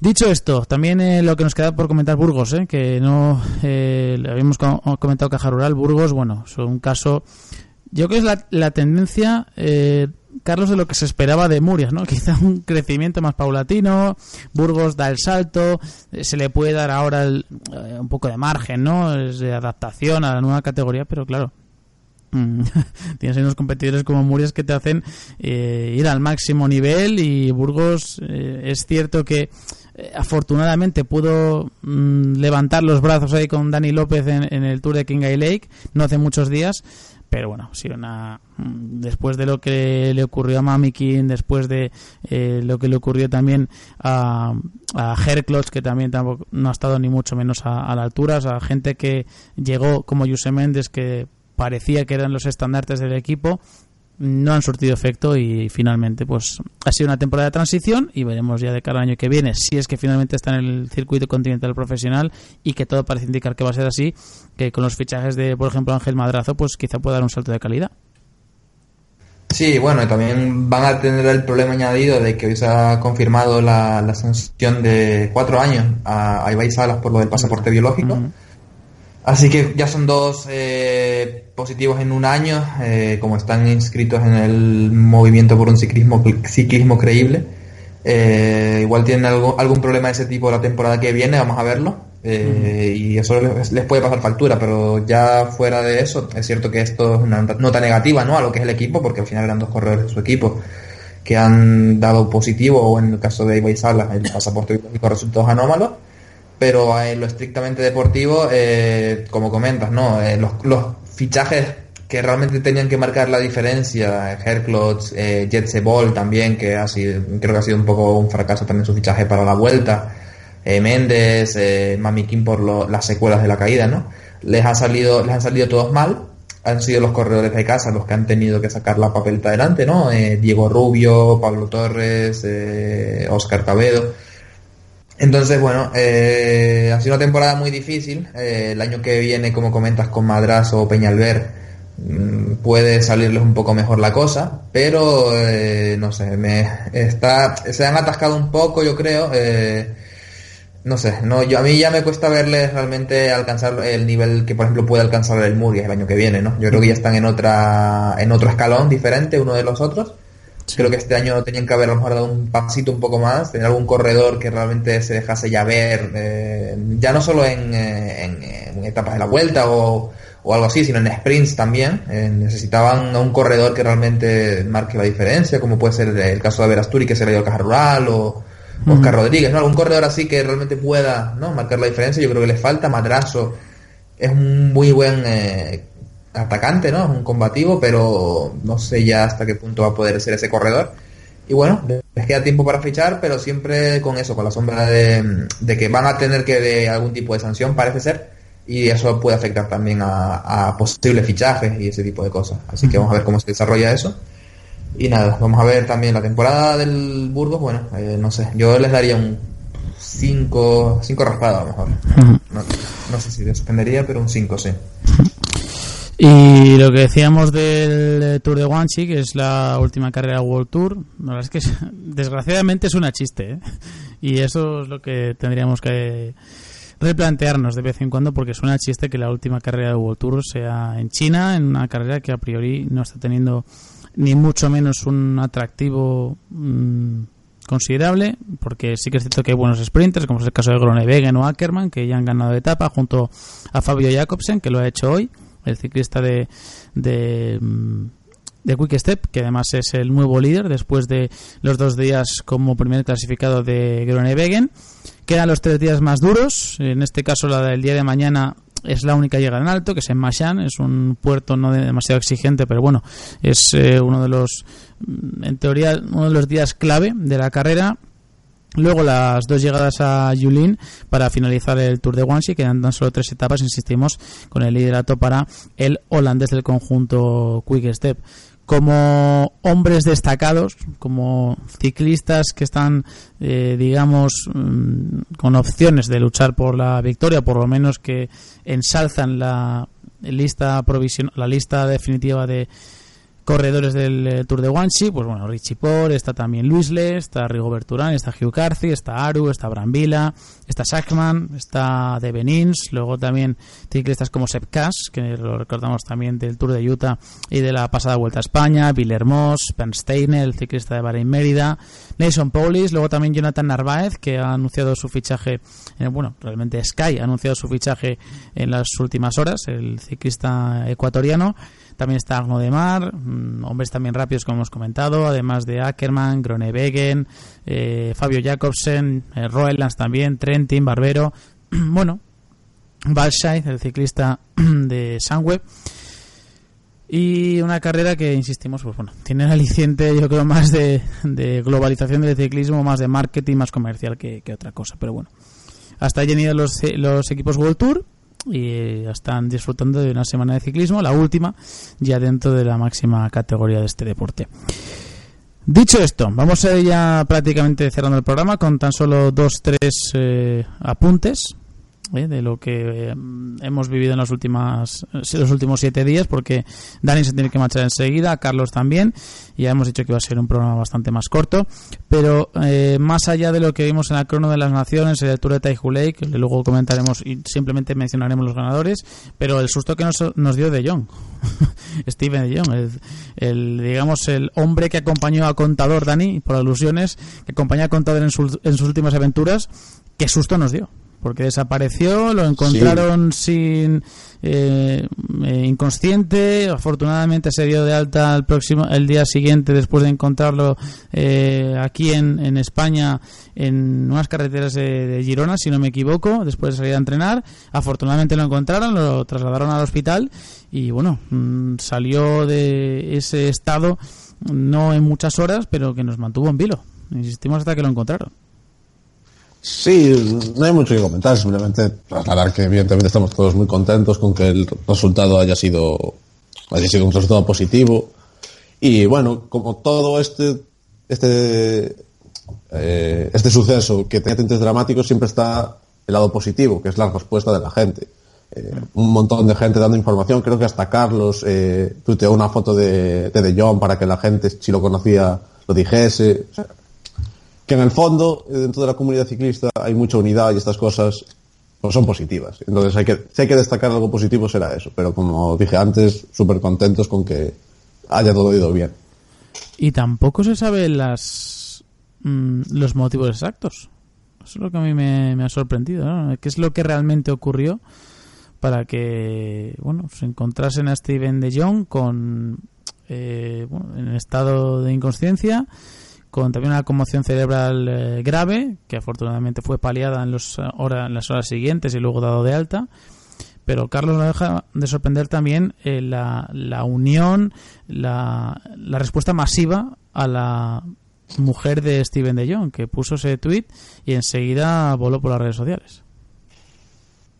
Sí, no, y también otra cosa importante a destacar es la, la importancia de una aplicación, ¿no? Que nosotros llamamos como por pero Strava, probablemente le, le, salvase la vida, ¿no? A De Jong.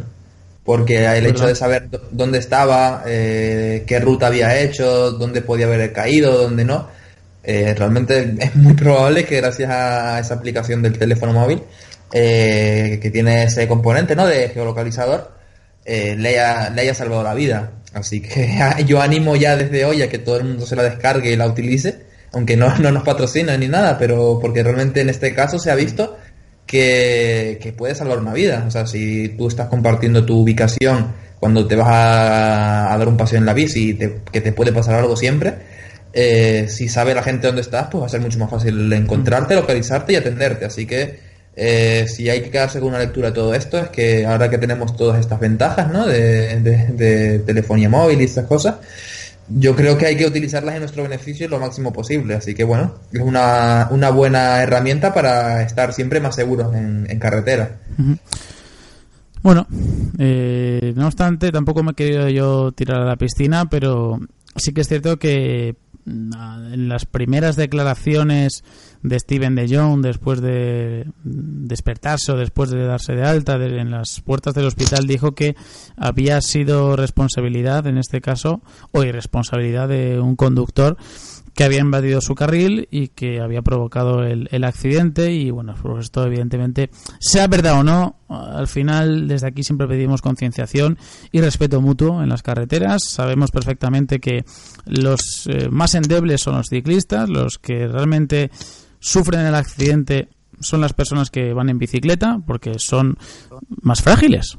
Es una es, coherencia, ¿no? Es, es una perogrullada, pero se pide desde aquí, lo hemos dicho por activa y por pasiva, una reforma dura también de, de, de cómo está ahora mismo legislada la pena para una persona que atropella a un ciclista, que incluso puede llegar a matarlo y que se da la fuga que las eh, protestas no son en vano, que realmente tienen un fundamento y que desde aquí pues siempre pedimos concienciación y que mm, por adelantar 5 o 10 segundos más tarde de lo que vas a hacerlo en un primer momento, no vas a llegar tarde a ningún sitio.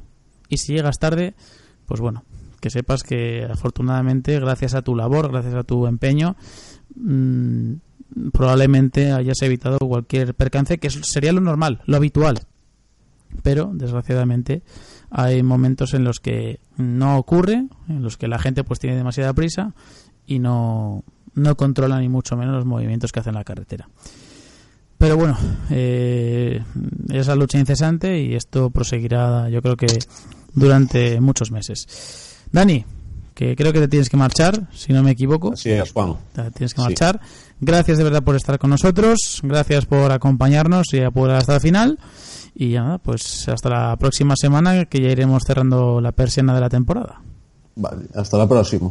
Se marcha Dani y nosotros afrontamos ya la última parte del programa. Ahora sí, una pequeñita pausa con música de la que nos gusta y acabamos este mayor número 69. El Maillot Semanal con Juan Clavijo. Running away, running away from the inside voices. Try to erase, trying to fade all the endless noises. When your world breaks and you can't fake all the still emotions. Afrontamos ya el tramo eh, último, el tramo final de este podcast, dedicado exclusivamente a lo que eh, bueno está relacionado con la parte del mercado, lo que concierne al mercado de fichajes. Hay que decir eh, que ya el hype, como se dice ahora, eh, en los últimos tiempos, el hype, lo que, lo que genera, la expectación que genera el mercado ya es mucho menor, Carlos. ¿eh? Hay que decirlo que ya eh, los fichajes brillan por su ausencia y las elucubraciones ya bueno, se van disipando. Parece que Nairo Quintana va a seguir en Movistar, que Landa tampoco se va a mover, que Geraint Thomas pues al final después de muchos meses al final se, se ha comprometido con Sky, que Bernal también ha renovado cinco años, bueno, se va esclareciendo el futuro de, de muchos ciclistas. Sí, ya queda muy muy poco, ¿no? Quedan pocos corredores en el mercado. Sigue habiendo corredores importantes en el mercado, como es el caso de, de Rui Costa, de Giovanni Visconti. Hmm. eh, también está en el mercado Tony Martin, ¿no? O sea, son buenos corredores que siguen en el mercado y que todavía no han encontrado equipo. Eh, pero bueno, queda yo creo que un mes más, ¿no? Luego ya solo quedarán muy muy pocos corredores, pero hasta yo creo que hasta noviembre, mediados de noviembre vamos a seguir teniendo pequeños Mira. movimientos. Estas, ¿sí? En el World Tour ahora mismo, a tenor, sé para que no nos vayamos de, por los cerros de Úbeda, pero Sí. 79 ciclistas sin contrato. Según Pro Cycling Stats, que es donde Sí. siempre eh, vemos las estas estadísticas, lo has dicho tú, Rui Costa, Tony Martin, y hombres también como Dani Moreno, que todavía no ha renovado. Sí. Mm, luego también mucho Movistar. Yo no... s- ni- No la Tampoco han fichado mucho este año. Pero deben Sí. tener una plantilla más pequeña que el año pasado, yo creo. Mm. Tienen 20 a ver, déjame Lo que pasa es que hoy, por ejemplo, hoy jueves han renovado masivamente a todo el, el grupo femenino, a toda la escuadra femenina, eh, renovación a bloque, junto además la incorporación de Seila. Así que, bueno, mm, no sé si por ahí tendrá algo que ver, ¿no? Si están esperando al final de temporada para definitivamente confeccionar la plantilla, pero es raro, ¿eh? Es raro que hay hombres como Rojas, también ciclistas de, de Movistar como Carlos Barbero que todavía no han formalizado su contrato para la próxima temporada. Nuno Vico creo que no va a continuar. Eh, Carretero también tengo mis dudas y Antonio Pedrero también, sinceramente. Bueno, ahora mismo tienen para 2019 eh, 20 corredores en plantilla, así que una renovación importante todavía tiene que haber, o sea, una remesa de renovados. Eh, vamos a ver si son todos, si se queda alguno fuera, pero bueno, todavía les queda un poquito, yo creo, para, para cerrar la plantilla y es uno de los equipos que probablemente más tenga que, que hacer, ¿no? Antes de, ya digo, quedará un mes o así. Y bueno, eh, aún así esta semana han habido fichajes muy interesantes, sobre todo los del Sunweb, ¿no? Eh, que pasa de AG2R a Sunweb, que en Sí. AG2R no ha andado muy bien este año. Y en eh, Sunweb, bueno, se puede reencontrar. Y un Sunweb también que ha eh, echado o, o terminado el contrato de Edward Teuns. No, Sí. no confundir con, con Dylan, que es el del BMC que va a correr en Bahrein, es Edward Teuns. Aparentemente porque no entienden el ciclismo de la misma forma, es lo Sí. que han puesto en el comunicado. No sé muy bien lo que, lo que quiere decir eso. El trasfondo suena mal, ¿eh? Sí, sí, o sea, yo Suena no sé si es bastante por, mal. Mm. por profesionalidad, por no sé, es muy raro. Pero bueno, han terminado su contrato y ahora pues a última hora va a tener que buscarse un equipo para la temporada que viene. No debería ser muy difícil porque es un buen corredor, pero muy raro, muy raro la verdad. Eh, también han fichado al hermano de, de Soren Krag Andersen, que se llama Asbjørn, Asbjørn. sí. Y, y nada, está cerrando ya la plantilla del Sunweb, ¿no? Sigue un poco echándose en falta la contratación de escaladores, porque, bueno, tienen a, a Roche y a Robert Power, pero han perdido a Tendam, a Geschke y, y no los han reemplazado, yo creo, con corredores que realmente puedan ayudar a Tom Dumoulin, ¿no? El año que viene. Sí. Creo que ahí les está- se están quedando un poco cojos. Eh, Y luego también los fichajes de los nuevos gemelos de, de Ah, sí. Rui e Ivo Oliveira, los dos eh, portugueses que estaban en el equipo de Axel Merckx, en el Action Hagens eh, Bermans, y que han fichado por el Team Emirates. Un ficha- fichajes sorprendentes, eh, cuanto menos. Eh. Dos, dos corredores son muy buenos en la pista y que además tienen una proyección importante. ¿Son gemelos o, o mellizos, sabes? ¿No son mellizos? o- Pues mira, lo voy a mirar. No sé si ¿Son como Simon Yates o como, o sea, Simon y Adam o como Peter y, y Yura? Claro. Porque, bueno, o sea, nacieron el mismo día, eso sí lo sabes. Yo creo, sí, yo creo que Ivo... Sí, Vamos, el mismo día, sí, yo sí, sí, creo sí. que son del mismo día, sí, sí. Sí, sí. Ivo y Rui Bueno. Oliveira, voy a ver si son mellizos o gemelos. Y mientras tú lo miras, también comentar que ha habido el movimiento de Tiago Machado, que deja el Catiusha para irse al Sporting de Portugal. Salta dos categorías para abajo, Tiago Machado. Es cierto que ya no estaba ¿no? en lo mejor de su carrera, que a lo mejor fue cuando estaba pues en el NetApp o en el equipo de, de Armstrong también, en el Radio Shack. Y ya, bueno, eh, da un salto de dos categorías hacia abajo para ya disfrutar de lo poco que le queda de carrera. Eh, el, bueno, también lo hemos comentado antes, ¿no? El fichaje de, Jonathan Narváez de Quick Step Sky, que esto no ha sido un fichaje por, eh, por problemas de... O sea, porque se- no, no tuviese contrato, o sea, eh, Narváez tenía contrato para dos temporadas más y el Sky ha sacado el talonario y ha dicho, ven para aquí que te queremos. O sea, que al final el Sky no Está se me- gana muchos amigos. mete en el- miedo, en eh. el- Mete sí, sí, miedo. o sea, el Sky no es amigos en el pelotón porque no, no es la primera vez que hace un movimiento de estos. E Iván Ramiro Sosa es el siguiente, ¿eh? Yo Sí, cada sí. vez lo tengo más claro. O sea, no se ha hecho oficial, pero que nadie lo dude que en las próximas semanas, salvo que Trek Segafredo llegue con una oferta irrechazable, mm, desgraciadamente yo creo que... O sea, no digo desgraciadamente de- a nivel deportivo, ¿no? Porque al final va probablemente el mejor equipo del pelotón. Pero me eh, mosquea mucho la manera con la que se ha llevado el caso. Porque el corredor parece que ha sido el que menos potestad ha tenido. Sí, sí, Es sí. que eso, inde- independientemente de lo que haya elegido, ¿eh? Porque igual quiere ir a Sky.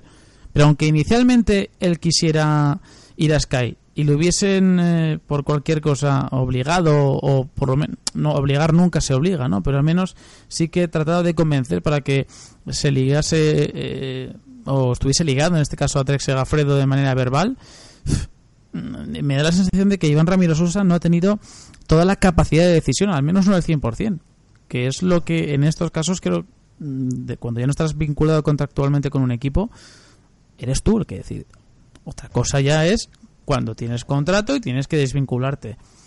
Mm, Depende de ti o depende de las cuadras si va a ser algo amistoso o no. Pero en este caso, cuando no tienes ningún compromiso con un, un equipo o con una persona, pues ya está. Elige lo que más te apetezca. Y yo creo que tanto la actuación de Acuadro como la actuación de Trek y no sé si Trek habrá estado un poquito más apartado, ¿no? Pero también Sky, la entrada, creo que ha sido un mare magnum que al, al corredor no le ha venido nada bien para el final de temporada. Pero nada bien. Se le ha visto No, no, desaparecido. Sí, sí, bueno, es verdad que es un corredor muy joven y que ya había, había quemado muchas balas ¿no? A- eh, durante la temporada. Pero bueno, es verdad que no, se ha visto que estaba no- ya no solo cansado, sino también un poco a lo mejor no sé si está descentrado, ¿no? Es cierto que a lo mejor esto no, no le habrá venido nada bien para encarar los objetivos finales de temporada. Pero, pero bueno, es, eh, es cierto que, que Sky, como, como, como comentamos, ¿no? Cuando saca la, la billetera o la, o la chequera o como lo queramos llamar, es muy difícil y, y yo creo que hay muchos equipos que, que aunque no lo hagan público, no, no están contentos con, con esta, este desembolso que puede llevar a cabo mientras otros tienen que estar ahí pues trabajando mucho más, ¿no? Y el Sky, ya digo, se ha llevado a Narváez, que ni siquiera es uno de los corredores que más estaba despuntando de, de lo que es el Quick Step, la, la parte joven, ¿no? Que hay otros corredores como Hodge o Jacobsen, ¿no? Que han conseguido más, pero aún así han puesto sus ojos en el ecuatoriano, que aún así, aparentemente, según ha dicho, por ejemplo, en declaraciones eh, Machín, que fue el que lo llevó al Quick Step, es un corredor muy bueno y muy prometedor, y lo han visto, les ha gustado y han dicho, ¿cuánto cuesta? Pues Claro. para nosotros. Entonces, Ya está. esa actitud, esa actitud, mm, no sé, entiendo que no les va a, a hacer muchos amigos en el ciclismo, ya digo, imagínate en una vuelta que Quick Step pueda eliminar a Sky de una carrera, no creo que esto ayude a que hagan lo contrario, lo mismo con el tren, Claro. ¿no? Eh, al final cada uno pues hace las guerras que quiere y los enemigos que quiere, pero en el caso del Sky no me parece muy muy como, como mucho muy educado hacer este tipo de movimientos, ¿no? Muy no, no, no sé. Yo creo que los clausulazos en el fútbol estamos más acostumbrados, pero en el ciclismo son muy raros. Y, sorprende, ¿no? Ver que un equipo llega y a un corredor que tiene dos años de contrato con, con otro equipo importante, ¿no? Como es el Quick Step, llegue y se lo lleve como quiera. Pero bueno, el Sky, ¿no? Y, su, y sus millones. Sí, eso es. En fin, ¿qué, qué vas a decir, no? Por cierto, son gemelos, que la diferencia para el que no lo sepa entre gemelos y mellizos, que los gemelos se fecundan, en este caso, en un mismo óvulo, y los mellizos se fecundan en óvulos distintos, pero crecen, no hacen el mismo día. Por eso de ahí la, la semejanza ¿no? entre los gemelos y la, esa diferencia que hay entre los mellizos que a pesar de nacer el mismo día mm, bueno no se parecen tanto ¿no? como por ejemplo los Yates o los hermanos Oliveira ¿no? que son los nuevos gemelos de, del ciclismo mira queda, queda hasta bien ¿eh? tiene connotación ¿eh? oye los nuevos gemelos del ciclismo como los de Sagan Mira, si tuviese yo la, la no sé un décimo del gemelo de Sagan yo no sé no sé qué haría con mi vida en fin, bueno, pues eh, poco más que comentar. Simplemente eh, recordar que la semana que viene volvemos, es decir, que todavía nos quedan dos semanas para finalizar la temporada. Y aprovecho también eh, que estamos en la semana mm, contra el cáncer de mama, en la semana mundial contra el cáncer de mama. Eh, mañana es el Día Mundial contra el cáncer de mama, una enfermedad que, por desgracia, eh, afecta cada vez a una mayor parte de la población. Afortunadamente también los el crecimiento a nivel eh, tecnológico, a nivel sanitario, pues ha, ha ayudado a paliar esta esta dura enfermedad, este proceso que tantas mujeres eh, tienen que pasar y que ellas mismas eh, cada día, cada semana, cada mes, cada año se imponen un reto, se imponen ante ellas una meta que alcanzar con sus vidas mm, paralelas y que esos pequeños objetivos que se ponen en la vida al final son los que le hacen seguir caminando, seguir pedaleando y seguir eh, bueno, alcanzando esos propósitos que ellas mismas se han puesto en algún momento determinado de su vida. Evidentemente este programa por ellas, por todas las que luchan, por todas las que eh, cada día nos hacen sonreír a pesar de el problema o en este caso la enfermedad que están pasando. Así que de verdad todo el apoyo, eh, toda nuestra solidaridad para todas esas luchadoras que están, insistimos, en estos momentos pugnando y ganándole, estamos seguros, ganándole esa batalla al cáncer que esta semana más que nunca, mm, bueno, está al tanto en las redes sociales, está presente en las redes sociales, pero sobre todo por la solidaridad que muestra cada persona y por los numerosos actos que se están realizando eh, en los diferentes eventos deportivos, en las diferentes as- asociaciones y también en eh, varios estamentos públicos que afortunadamente también se unen en la lucha contra un mal, contra una lacra que ojalá algún día desaparezca y se erradique definitivamente de la sociedad. Así que este programa va por todas ellas y también por los que luchan para acabar con ello. Carlos, de verdad, gracias por estar con, eh, con nosotros en este programa, tanto con Dani como conmigo. Mm, ya dentro de siete días, lo que hemos dicho, empezamos a bajar el telón. Por muy poco tiempo, hay que decirlo, pero habrá sorpresas. Hasta final de temporada hay tiempo. Sí, lo primero, eh, suscribir todo lo que has dicho, ¿no? Sobre la lucha contra el cáncer de mama y, en- y en general contra todo el cáncer, contra cual- cual- cualquier tipo de cáncer, ¿no? Que al final es una enfermedad terrible y que a quien más, quien menos a todo el mundo le ha afectado de alguna forma, directa e indirectamente. Así que nada, apoyar y suscribir tus palabras y, y si la gente puede colaborar de alguna forma, ya sea vía, vía económica o simplemente compartiendo algo que pueda ha- hacer que haya una mayor conciencia ¿no? sobre este tipo de, de enfermedad, pues mucho mejor. Y ya pasando a lo que nos queda, pues sí, como comentas, eh, quedan dos programas, pero creo que van a ser muy buenos y, y yo animo a toda la gente a que, a que no, a que esté atento a nuestras redes sociales porque van a tener mucho que decir. Y, y yo creo que los dos programas que nos quedan van a ser ya no tan, a lo mejor, eh, se puede decir encorsetados, ¿no? De actualidad, sino que van a ser mucho más distendidos. Eso es. Y creo que a la gente le, le va a gustar porque, bueno, al final un buen debate, una buena tertulia es lo que lo que al final la gente se siente también un poco más partícipe, ¿no? Eh, de poder dar su opinión, de poder opinar, de poder ser escuchado. Así que nada, emplazamos a todo el mundo a que a que nos esté pendiente de nosotros dos semanas, luego pueda descansar un poco. Y nada, eh, un saludo a todos y muchas gracias de nuevo por tenerme. Espero estar aquí la próxima semana y ya sería ya ir a por el récord. Eso es, como tiene que ser. Hay que ir a por el récord, claro que sí. No hay, que quedarse con minucias. Hay que ir a por el récord. Gracias, Carlos. Un saludo. Adiós. Hasta luego. Por cierto, que antes no lo he dicho, que en el Taihu Lake ha ganado Boris Ballet, en la crono de las naciones Martin Toff Madsen, el ciclista danés, y en las Hammer de Hong Kong, que no lo habíamos comentado tampoco, el equipo Michelton Scott. Así que repasadas ya las clasificaciones de cada una de las carreras que se han disputado esta última semana. Ahora sí nos despedimos, les esperamos la próxima semana. Les ha hablado Juan Martínez Clavijo con los comentarios de Carlos CR y de Daniel Martínez. Hasta dentro de siete días, ya saben, a pedalear, que la vida son dos días. Esta vez va por ellas. Un saludo, adiós.